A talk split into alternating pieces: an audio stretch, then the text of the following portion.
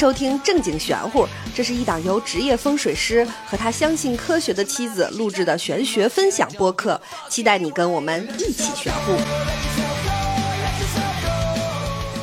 欢迎收听正经玄乎，我是大刘。我是王权。金山竹影几千秋，云锁高飞水自流。万里长江飘玉带，一轮银月滚金球。远自湖北三千里，近到江南十六州。美景一时观不透，天缘有份画中游。好，又到了一年一度快过年的季节。又，我以为你又要要饭了。你怎么那么爱念诗呢？你真是我们家的念诗之王呀！就你怎么能念诗都念得我走神儿？太厉害了！那这期节目呢，就是应各大群啊要求，就说年前了，给大家讲一点这种民俗小习惯。嗯，而且这期呢，我们是早放出来，这周放出来呢，是因为给大家各地留时间买东西，留出快递的时间。对，因为比如说你买了福字儿啊、春联儿啊、吊签儿啊、对联儿啊，春联儿就是对联儿啊，对对对，采购的这些东西，嗯，那你得留时间嘛，不就是给大家，没错，对吧？不能卡着年根儿，所有人都下班了。小的时候，我记得我妈真的是一入这个腊月就买，嗯，买可早了，买有点早，还没贴就坏了。天津那个大胡同，哎，满山的红吊钱儿，红红火火，进去之后那眼都聋了，哎呀，看不过来呀，一顿狂买，而且还得提前算好自己家有多少个窗，多少个门子，买多了，你妈就会说你买那么多孬着吃。因为天津有一种烹饪方法叫孬，就是熬，对，就是熬熬，就是或者是炖，嗯对吧？脑袋鱼脑 买那么多孬着吃。好，那今儿你讲吧。你觉得从什么时候开始进入过年的倒计时？过了腊八就是年儿嘛，有那么一句话，嗯我不知道别的地方，天津老人老喊过腊八就是年儿。到处都喊。呃，小的时候，反正我记得啊，基本上就是快到小年儿是腊月二十三，是不是？对小的时候一进腊月里，过了腊八，我们就开始放炮了，对吧？留不住了，对，这炮啊，它就 它就得放起来，听着它。偶尔噼儿啪的，对，因为我们小的时候是把一挂鞭拆了，嗯，拆成一个一个的，我也拆过。然后塑料袋放小口袋里，嗯然后呢，你妈就会给你根香，对 然后你就下去叭 一声，叭一声，对，在楼下叭一天。还得拿手点，点完扔。那个我们小女孩儿，那个时候我还小，就是放地上，嗯还得找，如果要有提前有人炸好的那种眼儿是最好的，就得土 土堆儿里，嗯然后在那儿固定住，然后点，然后叭叭的。那个小的时候有那种一百响的炮，是彩色纸包的，对对对，是吧？把那个我们叫小鞭儿。哎，小鞭儿拆了，拆了之后放口袋儿里，那手灰了都是灰，是吧？一根香一根香的，对我还放过铁管儿里，欠揍。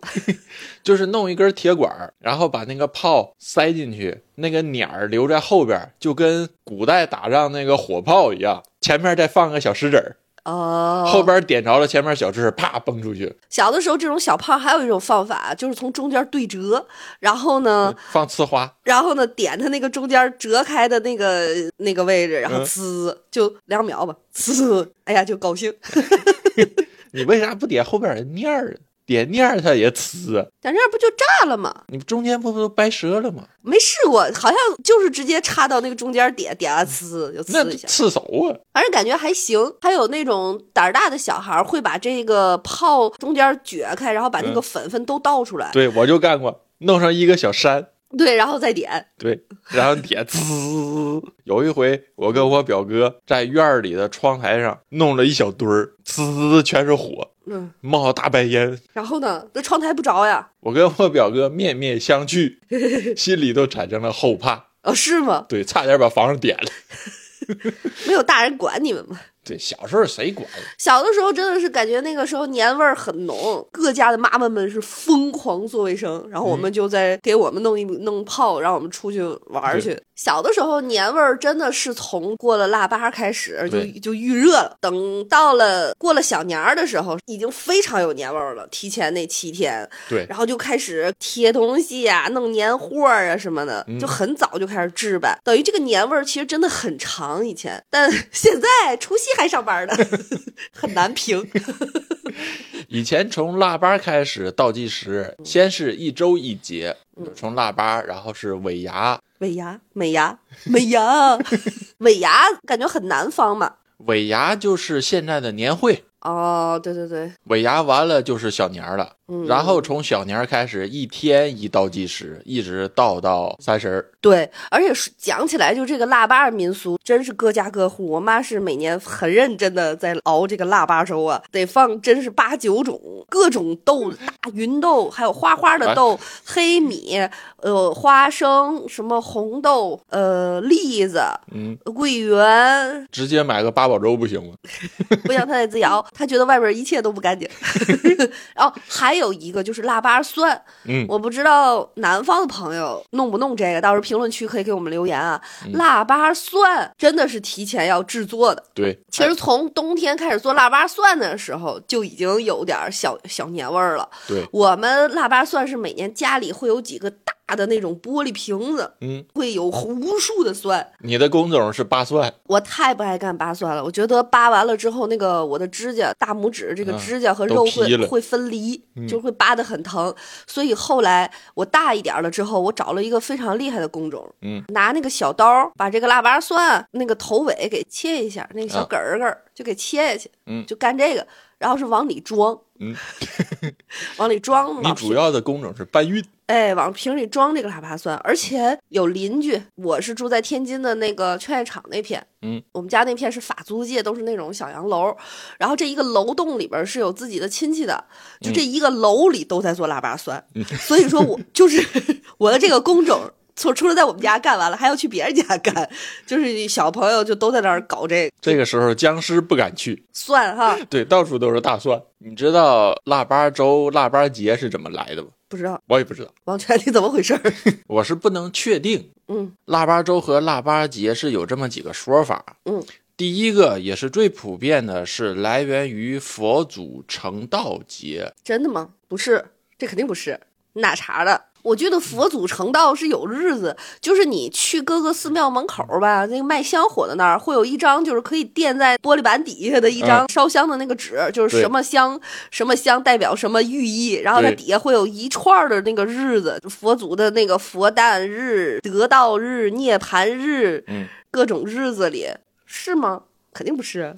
所以我说不能确定嘛。我刚才百度了一下哈，嗯，说释迦如来成道的日子是在农历的十二月八，那不就是初八腊八吗？对呀、你是查过的是吧？啊，我是查过的。另外一种说法呢，说来自于朱元璋，说元末明初的时候，朱元璋那个时候还不是皇帝，他还是乞丐，寒冬腊月，东家求点豆，西家求点米的，最后熬成一锅粥。这个听上去倒像真的。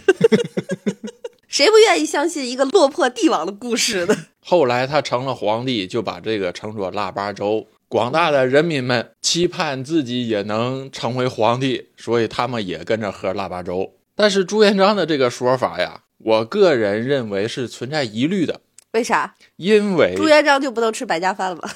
因为南宋的《孟良录》记载，嗯南宋嗯此月八日指的是腊月，嗯寺院谓之腊八，大刹等寺，寺院的寺，嗯，俱设五味粥，名曰腊八粥。哦，南宋的时候就有腊八粥的记载，所以反过来说，元末明初因为朱元璋出现的腊八粥和腊八节，这个就太晚了吧？为什么？唐宋元明清，哦哦，对对对对对对，南宋的时候已经有记载了，怎么可能出现在元末明初啊？哦，那以前可能只叫叫彩色粥，到了朱元璋那儿叫腊八粥。叫七宝五味粥。反正如果有这个历史知识丰厚的朋友，可以评论区给我们留言普及一下啊。嗯嗯，因为全儿哥既不属于佛教，也不属于道教，所以说宗教这一块儿的研究他不不多，啊对这一块的历史还是有空白的。是在你脑子里空白，不是这段历史有空白。对，是我空白。人家听众肯定说你空白你还讲，还在这叭叭，快讲你熟悉的吧。正经叭叭吗？喝腊八粥呢，也是因为年底了，也快过年了，为了去疫、驱邪、迎福、纳新，嗯所以呢，腊八粥里头有大米、小米、玉米、薏米、红枣、莲子、花生、桂圆、红豆、绿豆，各种豆。哦，这里没有栗子，那我们家为什么年年都要放个小宝栗子在里？天津真贫，我一直以为腊八粥里有栗子，可以有栗我妈。骗我，喝这个呢，主要也是为了一个美好的寓意。就驱邪。对，日常驱邪能喝吗？还是一年只能这个这一天喝？能喝，日常喝不驱。日常也去，比如说红豆、绿豆、黄豆，嗯，有的时候做法事也用到这些个豆子，还有法术撒豆成兵。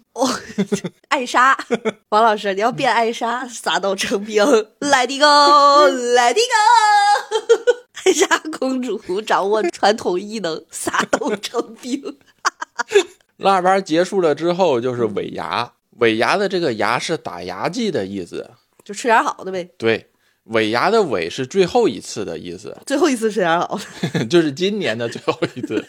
的，听着不是很吉利。一年当中还有头牙和半年牙，一年聚三次，哦开年聚一次，年终聚一次，年尾聚一次。哦，这个尾牙吃都吃点啥呢？古代祭尾牙流程是先拜土地基主，基主就是那个盖房子或者是盖楼什么的要奠基的那个地基的基，但也没有具体的人，对吧？他拜的一个小神。哦哦哦常规的你会认为土地神、土地爷就是最小的片长了，对吧？啊，对，实际上还有基主，基主是土地爷的下一级。就是地基的基基主，对他就只负责这就车库这一块儿了。对，你就负责这一堆一块儿。行，那如果我去车库找不着车，喊这个机主帮我行吗？可以，这不是车库离地基最近？对机主，机主，我车放哪儿了？我车怎么没气儿了？胡说八道。除了拜土地基主以外，还要宴请当地的官员以及自己的员工，嗯，嗯，管事儿的这一类的人。现在都不能宴请官员了。嗯，那不说古代嘛，那嗯，总结一下今年的成绩，就年会呗，发发红包啊因为一，般情况下，现在嗯，南方的尾牙就确实也是有一些仪式，然后整个年会、对歌舞表演啥的。尾牙结束了之后，就刀枪入库，马放南山，就放假了。哦，戏曲界就叫封箱了。没错儿，尾牙是什么时候？腊月十六，腊月十六，那么早，对，还没到小年儿就尾牙。是啊，人家提前半个月就放假了。哦，这个传统我们应该发扬起来。咱们要不要也这么来？我建议嗯，从尾牙开始放假。看群众需求吧。这个拜这个机主有什么讲头吗？需要放炮吗？以前是放炮的，感觉跟这个房地产相关的都需要来挂鞭。蹦蹦煞气什么的。嗯，我这几年其实有一次印象非常深的一次回天津，就是我们家对面有一个楼盘，真的放疯了那个炮，应该是他们叫扣锅。嗯房地产好像有一个词，北方叫扣锅，是扣锅还是盖锅？反正就这意思，扣过了。扣锅盖了，呃，对，就扣锅盖上了，就不动了。这个，哇，那个炮放的，就是我感觉就是以可想见的。大家想象的那种最大能量，就是放的，它不是噼里啪啦噼里啪啦，是哗，就是那种聋了，就震了，就轰，就这样炸了得有一个小时，看的我都不想看了。刚开始看，嚯，厉害！没有一个小时，也至少有四十分钟，就是超长。然后我就想说，这得多少钱呢？对，这得放了多少？这怎么了？这心里有事儿啊！这个这老板炸疯了，真是炸疯了。放炮是代表实力，放的越多，代表着未来生意越红火，也代表着我有实力给外人看。哦，嗯，哎，我还有一个说法，就很多，这也是我听到的，就是有有很多的佛教徒说是不能放炮，炮会炸死一些和吓到一些生灵吧，就是那种感觉，就是放炮是这个又做了不好的事儿。但是呢，我感觉在中国的传统文化里面，放炮是非常重要的一件事儿。传统的概念里都为了趋吉避凶嘛。嗯，这个避代表的就是驱赶，把这些个凶神恶鬼都趋吉避凶的趋可是趋向的趋，对呀你这个趋是驱鬼是马字旁加个区域的驱，驱驱赶的驱啊，。对对对，嗯，把这些个不好的都驱赶走。嗯，怎么驱赶走呢？放点炮，弄点响声，给他们吓走。放大金属不行。哦，今天过年不胜利，来打黑色儿，拿大音响放，我感觉也能放走。有喜欢重金属的朋友不要骂我而且古代的时候，有点什么事儿都喜欢弄点响动，哦。敲锣不行，敲锣也行，敲锣是游街。打 打。像祭土地和祭主用的东西，常规的猪、猪头、猪肉，还有青稞、五谷、嗯，豆腐，为什么要祭豆腐？而且是祭哪种豆腐？冻豆腐行，北白豆北豆腐还是什么卤水豆腐、玉豆腐，好多豆腐。就是白豆腐，还有糕点和酒水，就是常规的这些个祭祀的东西。嗯嗯，过完了尾牙呢，就准备开始进入过年的每日倒计时了，嗯就开始等着过小年了嘛。从过小年开始就要准备过年的东西了。嗯所以，我们今天的重点就讲一讲过年所用的春联儿啊、福字儿啊、门神吊签儿、嗯。灯笼贡品之类的。哦，好，小年儿就开始准备，对不对？对，小年儿我们天天还得吃那个，那天是谁？灶王爷上天。二十三的时候是灶王爷上天的日子。对，所以我们还得吃糖瓜儿，而且好像还有一个说法，就以前农村有大灶的，还得把糖瓜儿扔灶里，对扔俩对，这就是烧给灶王爷嘛，啊。给赵王爷嘴封上。等于这个糖瓜吃完了，嘴张不开，嗯，目的是为了让灶王爷嘴张不开吗？有两种说法嗯，一种是赵王爷嘴里吃了糖，上了天了，就说点好话，啊，俗话叫嘴抹蜜了嘛，就说好话嘛。嗯，另外一个说法是，赵王爷灶糖吃多了，牙粘住了，嘴张不开，没有办法向玉帝报告这一家都干了什么，干了什么。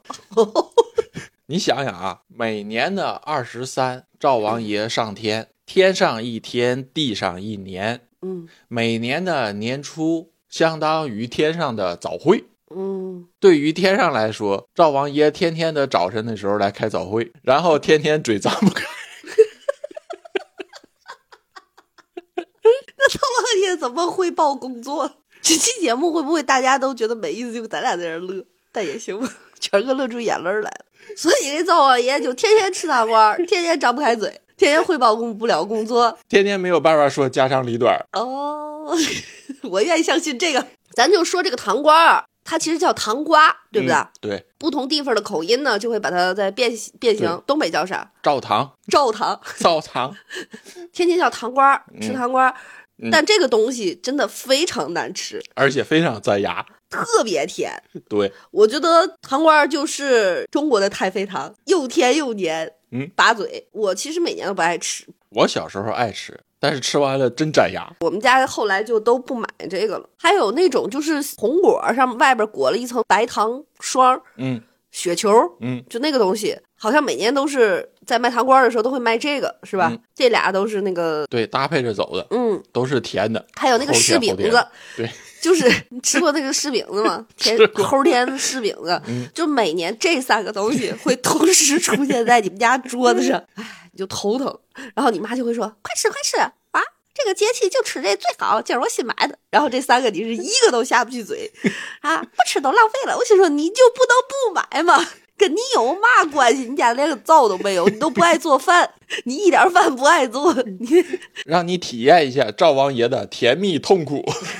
吃完了糖瓜儿，准备出门贴对联儿去。嗯，对。嗯其实小的时候贴的很早，大年二十三就有贴的。对，然后现在感觉，因为这个年味儿慢慢的缩嘛，就往后缩。现在我们家就从小的时候大年二十三开始贴，变成现在就是二十八、二十九，就是临根儿了才开始贴。我生活的那个地区，嗯一般都是三十的上午贴，有的着急的二十九贴。那太晚了，我妈这种肯定得提前弄呀。像我生活的那个地嗯。区是三十儿的早晨，先去上坟祭祖，哦，回来了之后，祭祖的这些个衣服都脱掉，都洗干净，换身新衣服，然后出门贴对联儿。哦，三十儿上坟祭祖，嗯，这个我倒不知道，这是你们地区的还是你们家的？应该是我们地区的，也就是说，你们周围有其他邻居也这么干，是对，？都那么干。然后有的着急的，因为三十儿又要祭祖，又要回来，又要做中午的那顿饭，嗯，又要贴对联儿，活儿非常多。着急的二十九、二十八就先把对联儿就先贴了，嗯，这样呢，三十儿上午就能更轻松一点儿。呃，对，因为嗯感觉真正这个居家过日子，这三十上午其实活儿非常多的就一天的饭菜，然后洗漱，是吧？对，小的时候，我妈还有一个要求，就是新年不能存这个脏衣服，嗯，对，都得洗干净。都得洗干净了。这一早晨开始都洗，而且北方小的时候，其实有的家里是没有洗热水澡的那个条件的。对，也就是说，大年二十九和三十九早晨，有的时候是在外边洗澡。而且还该剪头发剪头发，该剪指甲剪指甲。对，洗完澡的就回来换衣服，嗯对吧？有的是二十九洗，有的是三十儿一早洗，洗完了回来的衣服就当天又洗。对，该扔的扔，该洗的洗。啊，对。现在想想，以前真的是非常非常有年味儿。没错，以前有的那个邻居家小孩儿，就是也是这种吊签儿啊，这种春联儿什么贴早了，还没到三十儿就都掉差不多了，有的还得补。嗯，你知道春联儿是怎么来的吗？不知道，不用考，说吧。春联儿也叫对联儿，还有叫春贴儿、嗯门对儿的。嗯，接下来我们就来详细的说说春联儿。这春联儿是包括所有门上、窗上贴的吧？对，我们天津好像爱给它统称为吊签儿。春联儿首先是底色，嗯常见的就是红色，嗯这是最正宗的。嗯除了红色以外，还有白色的、紫色的、蓝色的、绿色的、黄色的。但是呢，这些个颜色通常家里是不能贴的。那肯定不能呀，白色不是死人才贴的吗？对，白色的对联儿，意思是今年家里头有新丧。哦，是吗？嗯，那就感觉家里有新丧也不贴白的。新丧第一年要贴白色的，新丧第二年要贴蓝色或者紫色的，新丧第三年要贴绿色的。因为有的家里不想贴这些，就直接就都不贴了。那几个色儿，说实话我都没见过，我也没听说过，嗯，我听说过，但是我没见过。都没见过。嗯嗯，这只是记录下来的传统，基本上现在家里头有新丧的，三年之内都不贴对联儿了。啊，就都不贴了。嗯对，然后呢是春联上的字儿，嗯字儿有金色的，有黑色的，现在也出来有红色的了。嗯。我记得我看过，也不哪本书上写的，但是我记不住是哪本书了。嗯，说的是家里头贴的是黑色的，对，公共区域贴金色的，哦，比如说城门呐、嗯。或者是商铺，嗯嗯。都用金色的对联儿，嗯，意思是代表着财气，也代表着金字招牌的意思。哦，这个寓意好。但是现在好像都不讲究这些了，都看哪个好看贴哪个。对，嗯而且现在有的那个对联儿的那个字儿，完全就是年轻人的用语了，是有养猫的贴什么喵喵喵之类的。对联上的用语也是一点一点演化过来的。最早的时候，春联不叫春联，叫做桃符，桃树的桃，嗯符篆符箓，就嗯足字头，嗯下边加一个单人一个寸字那个符字儿。嗯原本这个桃符是长六寸、宽三寸的一块桃板儿、桃木板儿，哦每一块桃木板上面写的是神书玉律。哦，哪几个字？神是神仙的神，嗯书是现在的图，哦，开道荼蘼的荼。对，郁呢是郁郁葱葱的郁，嗯，绿呢是现在的这个垒字，堡垒的垒。堡垒的垒。嗯但是在这里念神书玉律，呃，郁闷的郁，玉律和神书啊。对，这是哥俩。啊，在过去呢，每年的正月一日，也就是初一，嗯都会造这个桃符，把这哥俩的名字写在这个桃符板上，哦挂在大门上，被称作为仙木，嗯用于避百鬼。哦所以这哥俩是最早的门神。哦，后来到了五代时期，从宫廷里传出来的，开始在桃符上面开始写一些个吉祥话了。哦这个吉祥话的桃符挂在门上，一点一点演化成了春联儿。哦，明白了。说到神书玉律这哥俩，咱插出去一句，《山海经》的海外经记载，还有海外经，《对，山海经》还有海外经，有啊，你是不是没看？海外东经、海外西经都有的，我不知道都是给外国人看的。买书就放那儿不就不看？你是不是嫌我没文化了，不爱我，怎么会？你多有文化呀！跟骂人似的？你才有文化呢，真讨厌。海外经记载，东海中有山，名度索，嗯，尺度的度，索尔的索。这海外经呀，很西方呀。嗯，上有大桃树，曲翻三千里，东北有门，名曰鬼门，所以呢，风水上说艮位，东北艮位是鬼门，哦也是从这儿来的。哦，万鬼所聚也，好多的鬼都聚在门口等着进去，哎，那他们排队吧，聚一堆儿。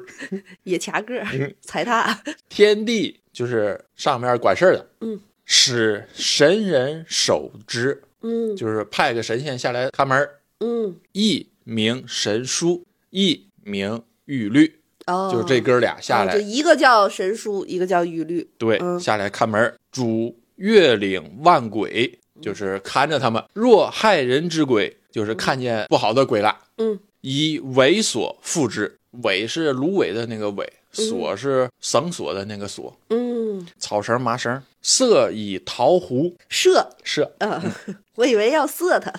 投虎食也，就是用麻绳给不好的鬼捆上喂老虎。哦，投虎食给虎吃。对，哦，为什么说老虎会辟邪？嗯，就是因为老虎可以吃鬼。可是鬼就是空气呀、古代人认为老虎可以吃鬼，老虎可以镇邪，老虎是百兽之王，老虎可以镇煞。哦，像那个什么猎狗什么这种土 土匪不行，嗯，就得老虎啊，放一群猎狗的香，啥也都能吃了。感觉按照气场上来解释的话，很有可能是老虎的那个气场非常强，鬼的那个阴气遇到老虎之后，有可能会被打散掉。哎，在这里问一个，你说像属虎的人，是不是相对而言阳气会重一点儿？相对于其他属相来说，会更凶猛一点。是吧？就是跟小老鼠、小兔子是吧？小 小绵羊、小蛇，比如我自己，好，再扯回来，嗯继续说对联儿。嗯除了对联上的底板红色、嗯金字、黑字以外，嗯，还有对联的大小。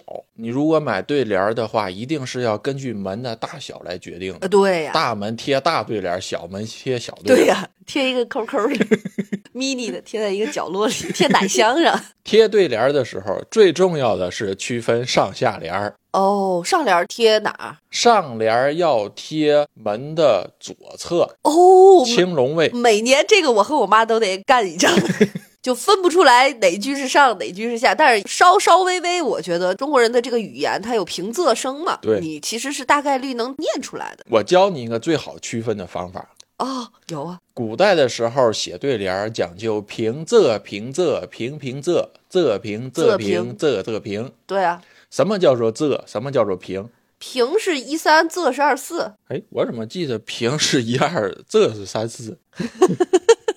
你查一下，对，平是一二，仄是三四。确定了哈？嗯，我对对吧？把这玩意儿夹了，不能让大家知道我连这都分不清，我记错了。每一个春联儿最后一个字儿，嗯，如果是三四声，是是这。是上联儿。哎，平仄平仄平平仄嘛。嗯，最后一个字儿如哦，仄平仄平仄仄平。对，最后一个字儿是三四声，这是上联儿。哦，最后一个字儿是一二声，这是下联儿。下联就得贴在右手。下联儿不是贴右手，下联儿是贴门的虎位、白虎位。怎么区分这个门的青龙和白虎？嗯两个方法。第一种方法，你面对着门，嗯你站在门外，你面对着门，嗯你的右手边就是贴上联的地方，青龙位哦就是门的青龙位。你的左手边贴的是下联儿。嗯，第二种方法，不对，右手边贴的是下联。你是面对的门，哦哦，对对对对对，我已经和门融为一体了。对你和门一样，门是冲外的，嗯你脸也是冲外的。哦这个时候是门的正位，哦门的左边儿是青龙位，右边是白虎位。嗯，用面朝门是更容易让人理解和区分出来哪边是上，哪边是下。哦，很多人分不清什么叫门的朝向，哦实际上正经的是以门的朝向为主，左为尊。哦，哎，我这个我明白了。古代人看字不都是由右向左吗？对，所以说你在看这个春联儿的时候，右边先看到的就是上联儿，再看到的是下联从右向左，对不对？没错。古代人写竹简、写字的时候也是由右向左，哦，实际上也是按照纸张的面向左边青龙，右边白虎，从青龙位开始写，写到白虎位。哦，所以面过来，你在看书或者是你在写字的时候，就是你的右手边是开头，左手边是结尾。明白了，长知识，这个是长知识。嗯，好，今年呢，你去教育你的丈母娘，给他讲明白。合着我头三十年全全贴错了。接下来是福字儿，嗯福字儿也是分金字和黑字的，跟春联是一样的。嗯现在来讲无所谓了，看哪个好看贴哪个。嗯但是贴的时候也是有讲究的。嗯，你在贴春联也好，贴福字儿也好，现在有的家里依然住的是小院儿，有邻居的，嗯或者是联排别墅的，嗯嗯嗯，在贴春联的时候要记着要跟邻居要齐平，代表的是你们是平等的。嗯，你不能高人一头，比人高一点儿，或者是压在人家的那个春联上，也不能压在人家的那个福字儿上。个人贴个人门嘛。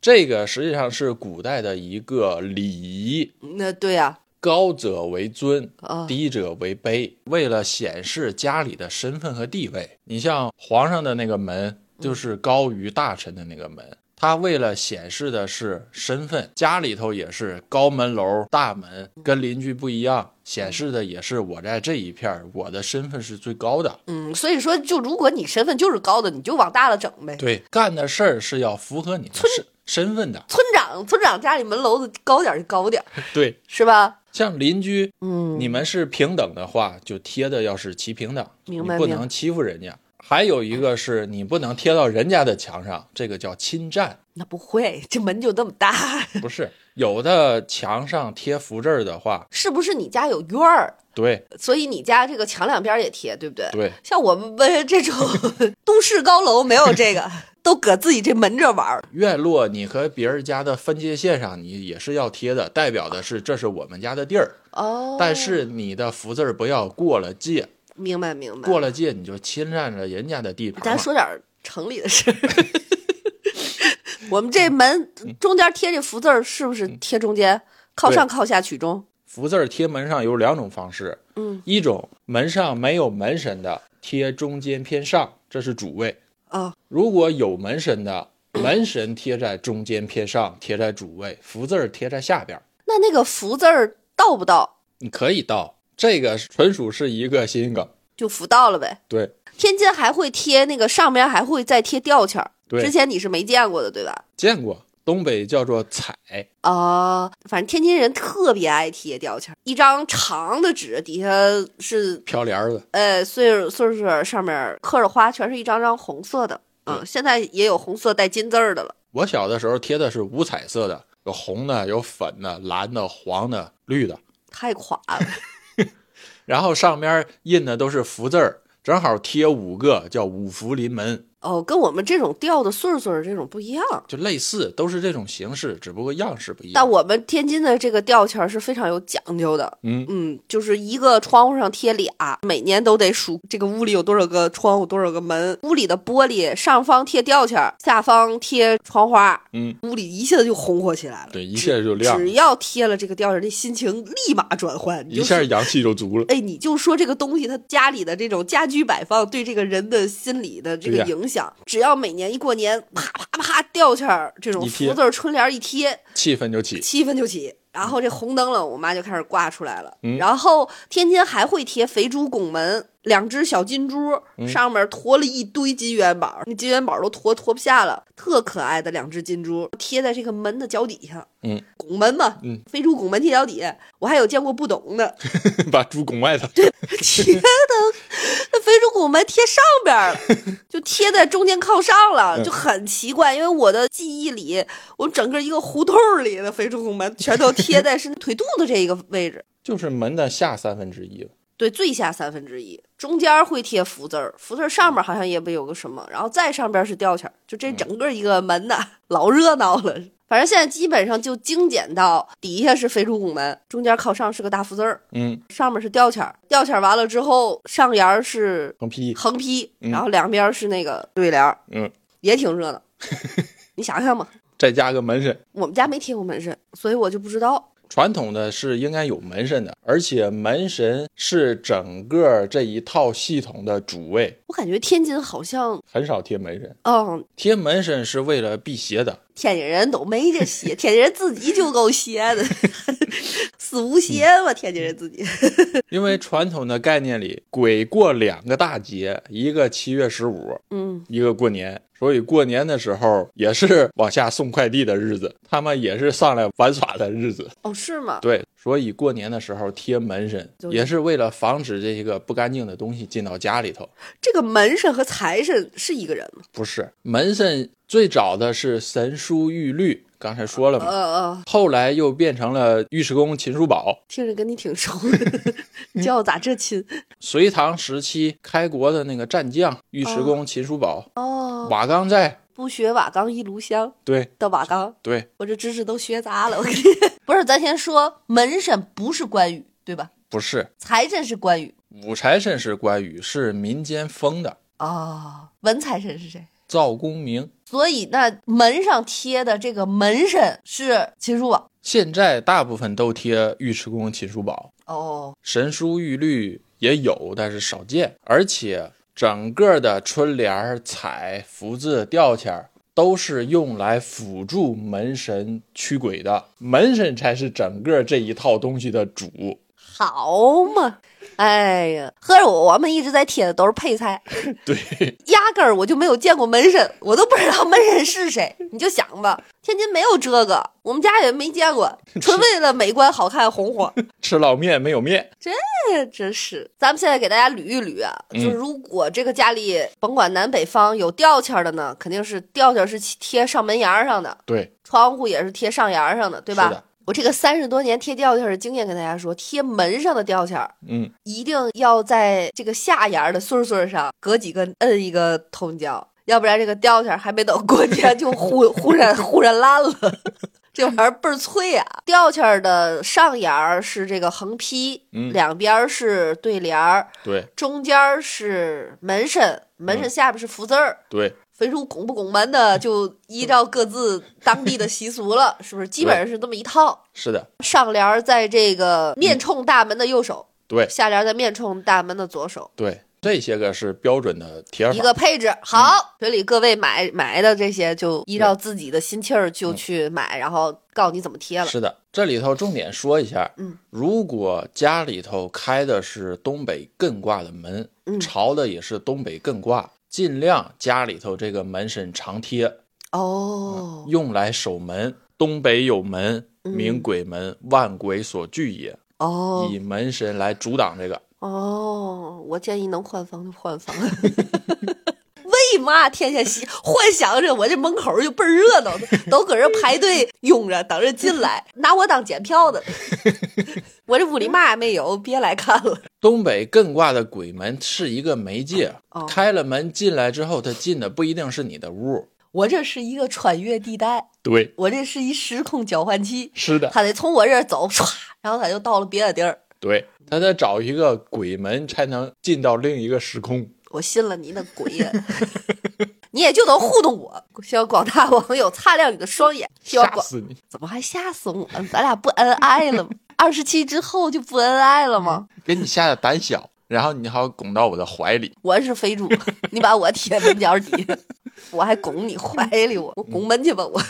还有一个是，如果家里不干净，或者是感觉家里头不干净，担心的，也可以长期贴这个门神。嗯，但是好多人啊，真是跟我一样弄混了，把门神和财神这个岗位合并了，然后就把财神贴在大门口。那你不把财神拒之门外了吗哎？呦呦呦呦呦呦，精神 太吓人了！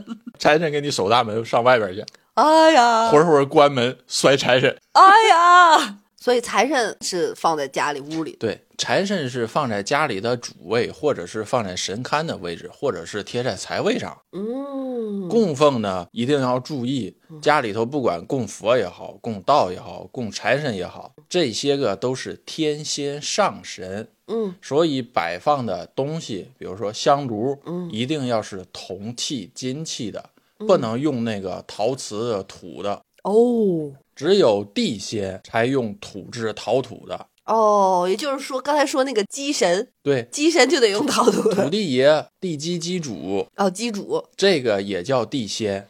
哦，修炼成精的小动物嗯，也可以称为地仙。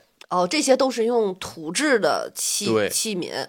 家里头祭祖哦，用的也是土制的。哦，哎，那我给咱家祖师爷买的这个金盘子，当时没跟你商量，我就买的，还真买对了。对呀，上仙大神都是要用铜器的。我只是单纯觉得好看，韩国料理搁小菜的那种小金碟儿，我觉得好看，大小合适，我就买了，哈哈，蒙对。还有是给神仙的供奉，传统的规矩一点的，摆的都是水果，哦，那不然呢？基本上都是五个摞成那种塔形的。哦哦，逢年过节的时候还会放馒头呀，是甜品吧？一些甜品主食类的，是馒头呀、糕点呀之类的。嗯，就是当地的特色美食呗。对以及特殊的日子的特殊的东西，比如说九月九重阳嗯是要供鸡的。给神仙供肉的东西。它分神仙，它不是所有的神仙都供这个，嗯，哦就根据当地的习俗嘛。哦，有的时候祭天还杀生呢，还猪头、羊头、牛头呢。这得是广东的吧？公鸡，没有一只鸡走得出广东，没有一只鹅走得出东北。这真是看当地，鸡是广东的硬通货吧？听说过年串门都是拎鸡，然后鸡的不同档次代表着我对你的心意。但实际上，对于我个人来说，嗯，心诚则灵。对，就是你真是家里有好吃好喝的好东西，然后呢，你给人家供奉一下，就这就行。对，就是你心里时刻想着人家有好东西，你给人供奉。对我还给祖师爷供过巧克力呢。对，家里人送了一个盒狗得吧，然后权哥就说：“哎，这个是好巧克力，给祖师爷尝尝。我们确实有好的吃的东西，是吧？嗯，好像还供过甜甜圈儿，是吧？权儿哥来北京之后，这都以前没供过的东西都开始，供，都尝尝。时代在改变，神仙的贡品也得改一改，也不能太传统。因为中国其实真正人类啊，嗯整个这个人类，他的这个美食食物的这个进步，就是从祭祀来的。对呀，古代说，就是你的饭做的越香，才能把这个神仙引来下来尝尝，然后才能保佑你。才能感兴趣。所以以前人就是把最好吃的东西拿出来是祭天祭神，对，哎，然后由此才演化出来整个人类的这种美食的进步。是的，所以在我们各自家里呢，我觉得是这样，就是你依照你自己的信仰，嗯，甭管是宗教的还是没宗教的，就依照你自己的信仰。像权儿哥这个就跟宗教没关系，他就单纯风水一脉，九天玄女。我们就属于基本上有新鲜好吃的，或者正好撞上的好的水果，不是正日子，我们也上。这东西就是你心里老惦记着人家，本质上是发心，对，用自己的真心实意去尊重你的这个信仰。用我的真心换你的笑容，你一笑你就保佑我了。其实就这用用神仙的神力保佑你的平安。就是大家就是心诚则灵。比如说你家里宗教信仰非常的严谨，就上一些好的糕点呀，当地的这些个传统的美食啦、水果啊，清清爽爽的就也行。嗯那有的家里是吧，都愿意尝试。你以前也供过这种什么嗯猪头猪脸儿的这种，那你就搞。对吧？呀是的，哎，你在这儿我还要问一个啊，你刚才说起来这个给神仙用的是金器，嗯，就是以前我们干演唱会演出都会这种拜台，嗯，出开始之前都会择吉时，然后呢，在这个舞台后边的空地儿搭台子，所有的演职工作人员就全都拜嘛，嗯就是拜拜，嗯，这个是一直都有这个传统，嗯，然后包括一些任何大型活动，包括这个开机啊什么的，电影都会拜拜。电影电视机开机拜拜。这个拜拜是不是它用的材质也应该是土，不应该是金？对，哇实际上拜拜拜的是土地，我要借您这块地儿干什么？啊！所以拜的实际上是土地。哦，土地仙儿，反正我就记得在我们的拜拜坛儿上就看到过猪头、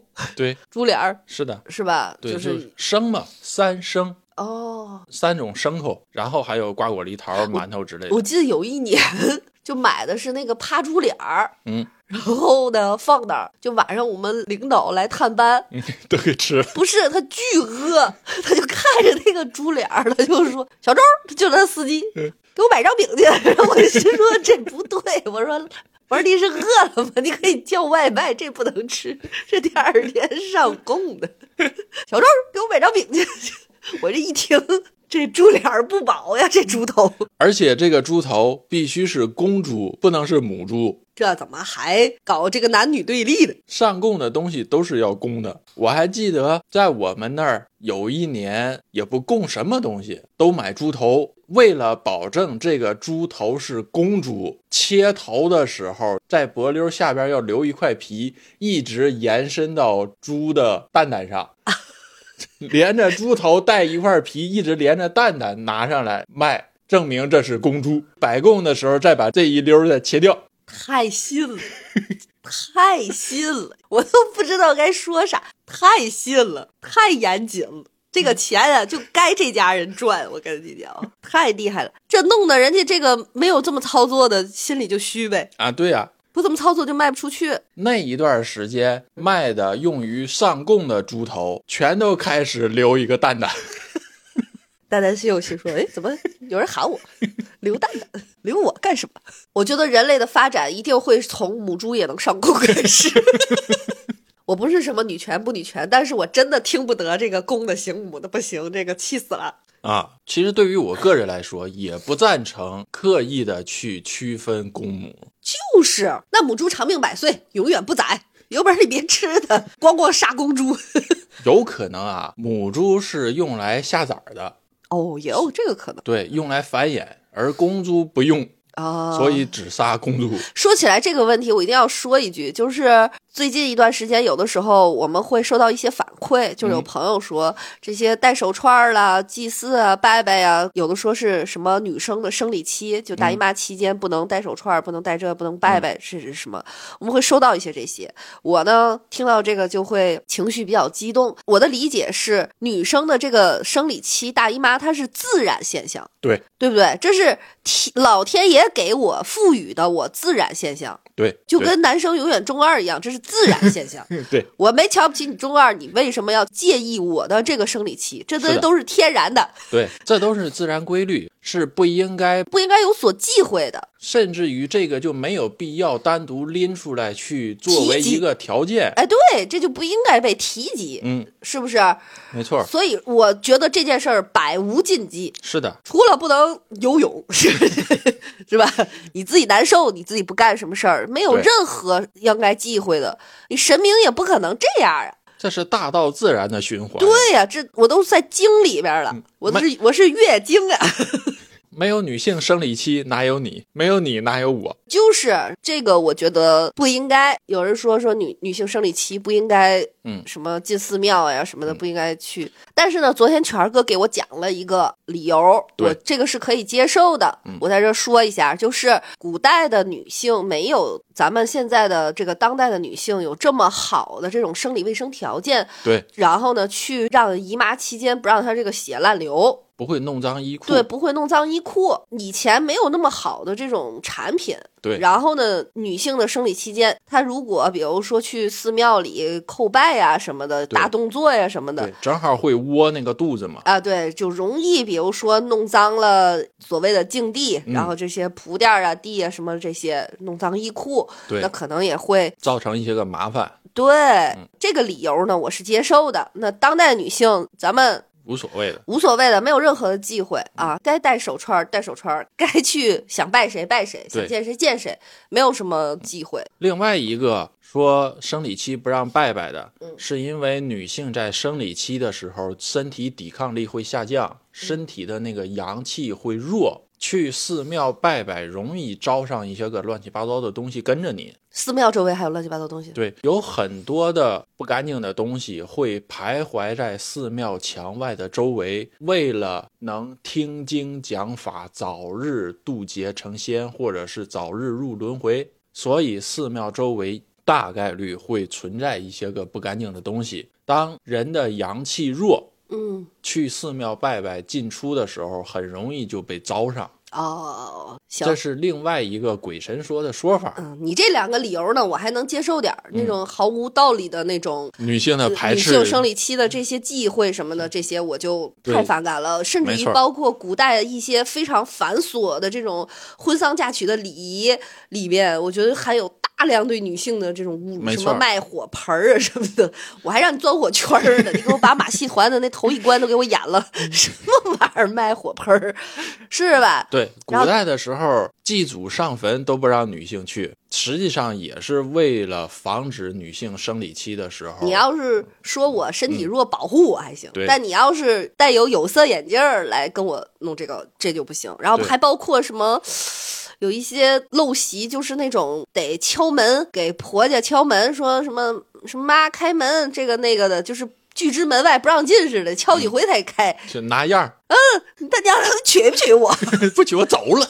大轿子抬我来啊！你还得让我求着你开门，这种 真是老子给你一脚门踢翻，是吧？然后还有就新娘子叫到门口，然后什么放炮、震邪什么的。你要说我来了，咱俩一块在这放炮放花，咱纯为了高兴，这我乐意。没错儿，你拿我当邪祟，在这搁门口，然后拿炮一顿轰，对你拿我当外人，甚至于拿我就什么炸着不干净，我是给你带福气来的好吗？你还弄我，这一些就属于陋习。对糟粕，糟粕。我觉得过年、咱们过的是一年的这个休息和总结，没错以及和亲人朋友的相聚。嗯，他要的是什么？是我们咱们中国人流传下来的这种对家庭的观念，没错，这种团圆。对包括你这一年了丰收的喜悦也好，嗯，然后或者是这一年的这种成长也好，对一年的总结也好，对是在这一段时间里的，不管这一年是轻松 愉快还是艰难困苦，这一年都过去了，过去了我们也该放放心，放松放松了。对，然后我们搞的这些个民俗民风呢，其实是为了增加这个仪式感，让大家有这个年味儿，让大家这个有心气儿。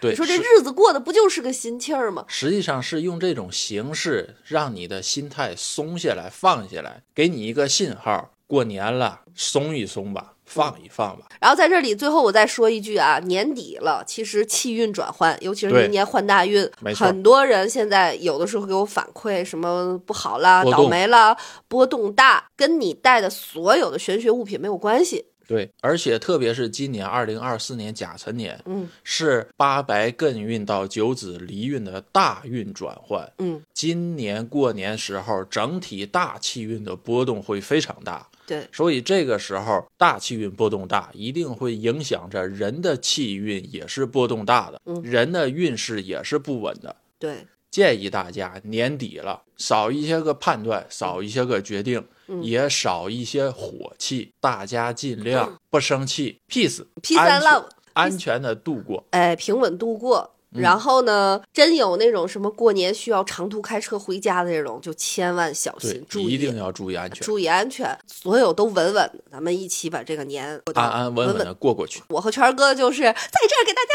拜个早年，没有开玩笑，还早着呢，接下来还得拜俩礼拜。好，那今天节目就到这儿，拜拜。拜拜。